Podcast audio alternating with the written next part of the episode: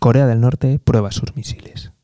Muy buenas, te doy la bienvenida al podcast del economista José García. Como siempre, si no te quieres perder nada, seguimiento y suscripción.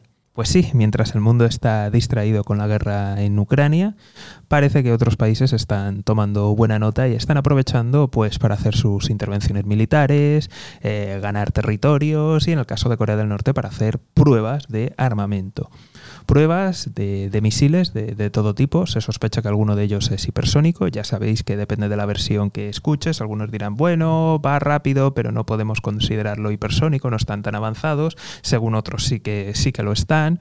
También está haciendo pruebas de, misiles de corto alcance, nuevos, un nuevo tipo de, de misiles. Y se sospecha que todo esto va a concluir, a culminar con una prueba nuclear, otra prueba nuclear. Y esto encaja en el cambio que se está viviendo, por ejemplo, en el país vecino, Corea del Sur, que ha cambiado de presidente, un presidente mucho más beligerante y que está pidiendo ayuda a Estados Unidos, que aumenten los despliegues militares, que aumente el armamento nuclear y que de hecho han comenzado unas maniobras conjuntas en la que participa algún que otro portaavión americano.